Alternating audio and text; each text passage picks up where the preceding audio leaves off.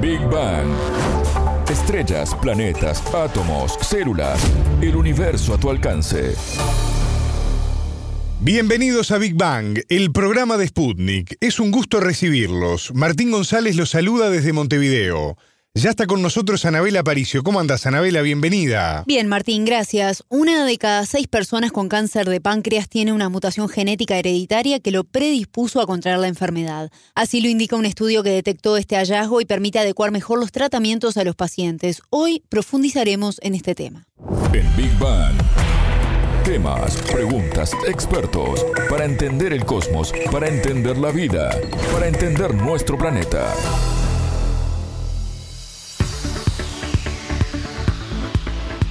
El cáncer de páncreas es uno de los menos comunes en la población a nivel mundial, pero uno de los más agresivos cuando afectan a una persona.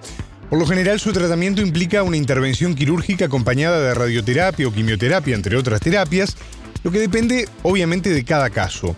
Ahora, ¿qué tanto afecta a la población a nivel mundial, Anabela? Bueno, para tener una idea de la prevalencia, por día más de mil personas son diagnosticadas por esta enfermedad. Un 5% de los pacientes sobrevive a más de 5 años eh, tras el diagnóstico y el resto muere antes de este periodo. Esto deja en evidencia eso que tú mencionás acerca de la agresividad de la enfermedad. Pero para conocer con más detalle esta patología y la importancia de la detección temprana es que hablamos con la presidenta de la Red Latinoamericana de Genética Humana, Mariela Larranda El cáncer de páncreas es un cáncer, digamos, en general dentro de los grupos de cánceres no es de los más frecuentes, pero sí tiene una característica muy importante que es este un cáncer muy agresivo en general y hasta ahora, digo, siempre el pronóstico del cáncer de páncreas es muy complejo. En general, digamos, afecta más a las mujeres que a los hombres y más a la mediana edad.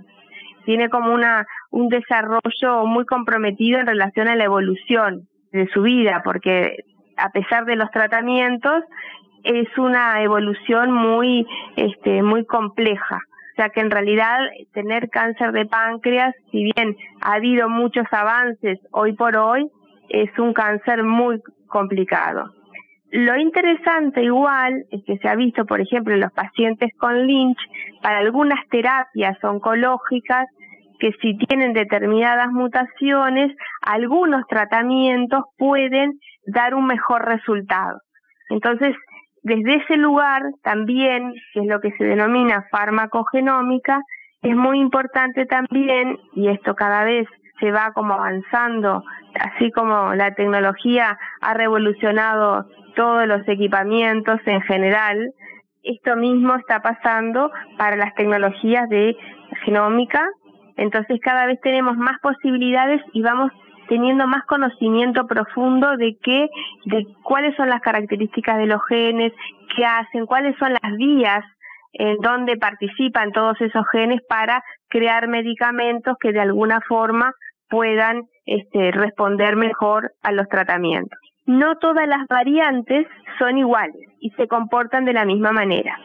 Hay algunas variantes que sí producen la enfermedad de la misma manera, pero que quizás digamos, la evolución no es tan eh, drástica, diríamos así.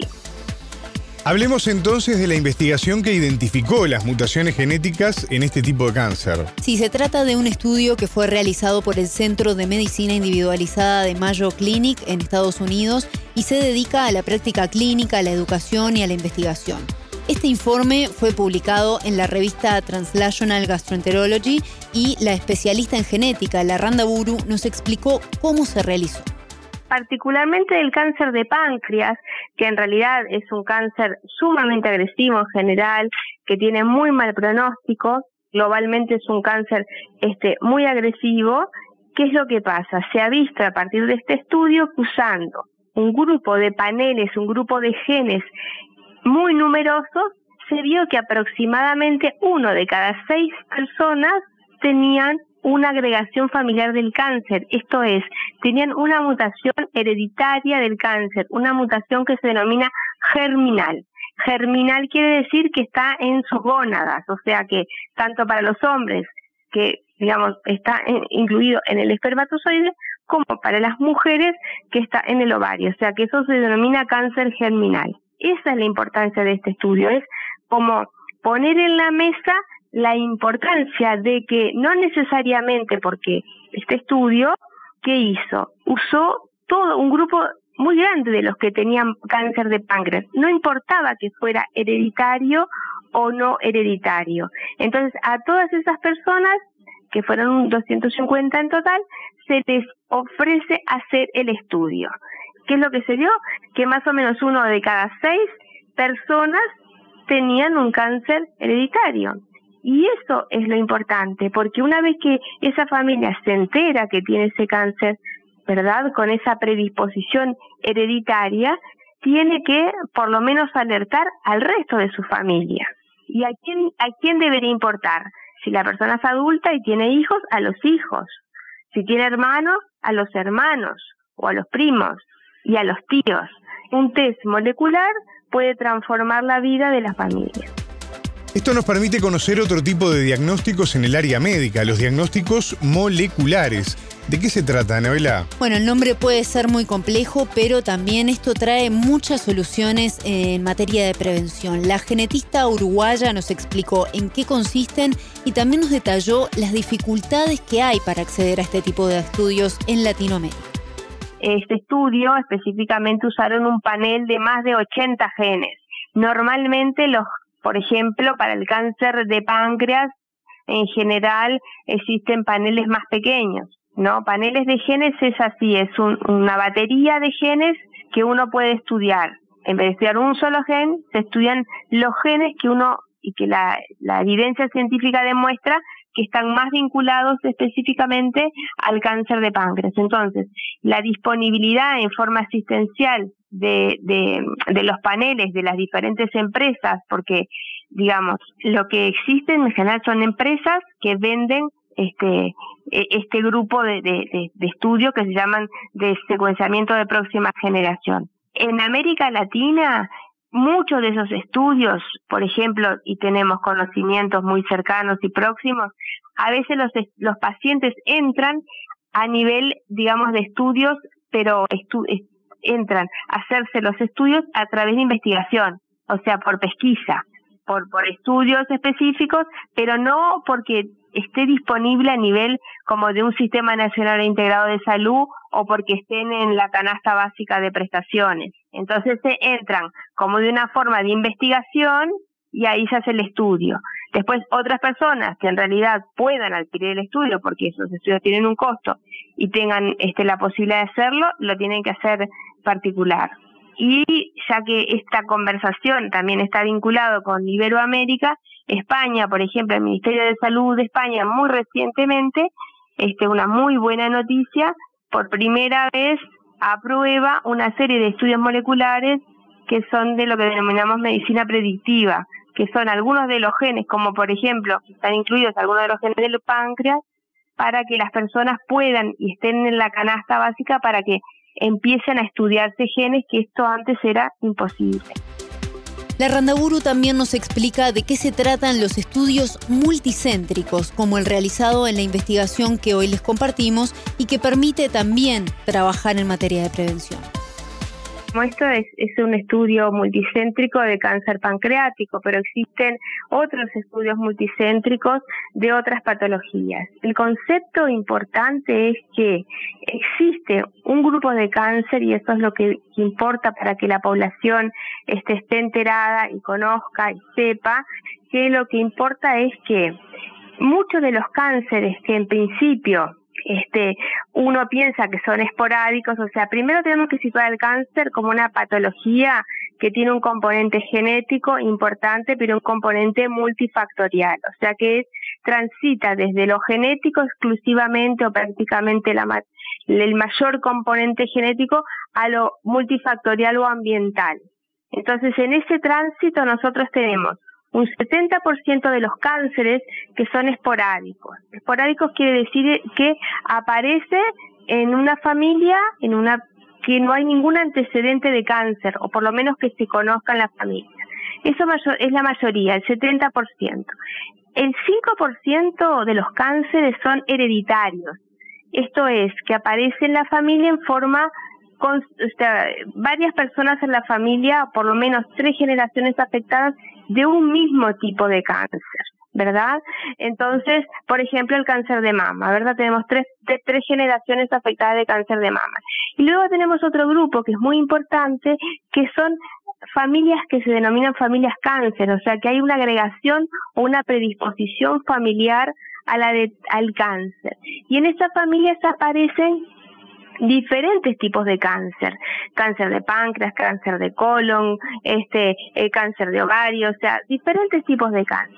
¿Eso qué quiere decir? Quiere decir que alrededor del 35-40% hay un componente genético muy importante en el cáncer y por esto es, todos estos estudios lo que dan es y traen es luz en relación a la importancia de la investigación genética del cáncer.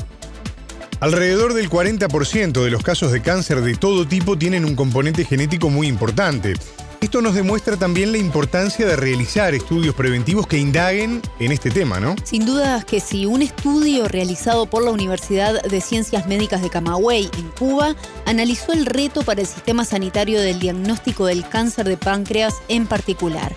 Y entre sus conclusiones se menciona que la ausencia de síntomas específicos temprano y el diagnóstico tardío del cáncer de páncreas hacen que los pacientes no tengan oportunidad de recibir el tratamiento adecuado.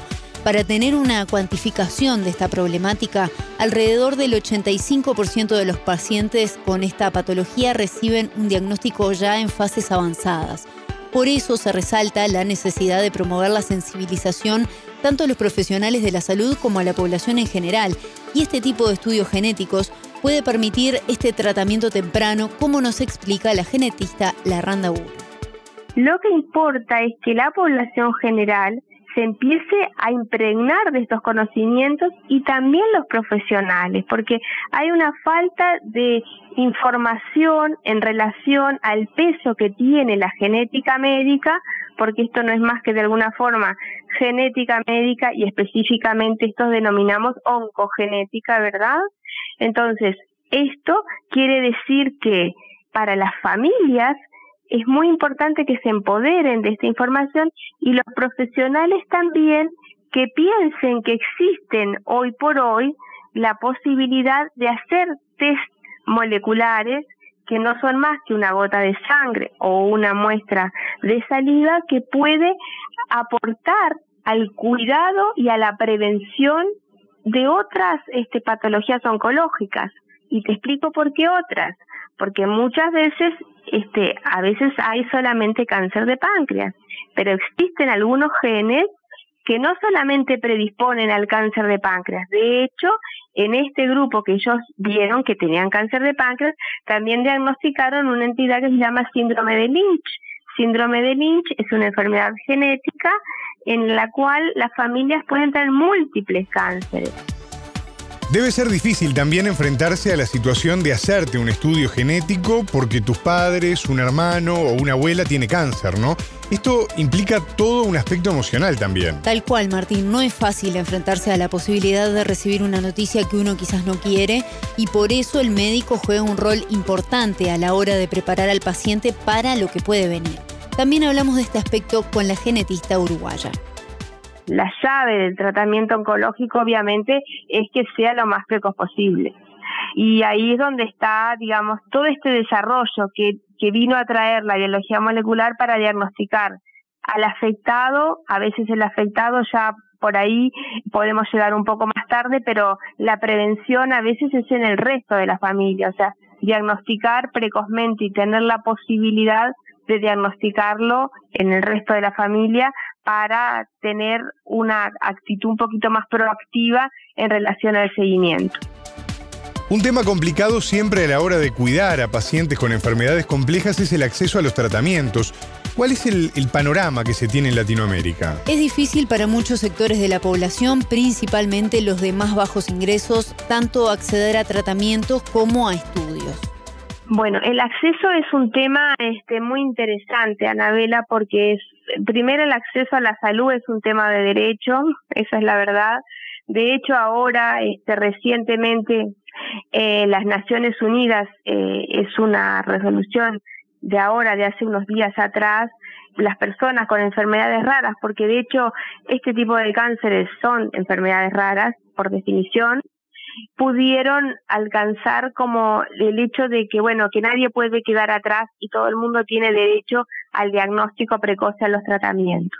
O sea que como que desde ese lugar de la normativa internacional, esto es un hito porque lo han conseguido las personas y la, el movimiento asociativo de los familiares con enfermedades raras. Existen inequidades en relación al acceso y, y en realidad a la disponibilidad de estudios moleculares, porque no todos los lugares tienen disponibilidad es un desafío que nosotros tenemos en estos próximos años para que para poder llevar estos estudios moleculares como así tenemos muy disponibles los estudios para COVID, ¿verdad?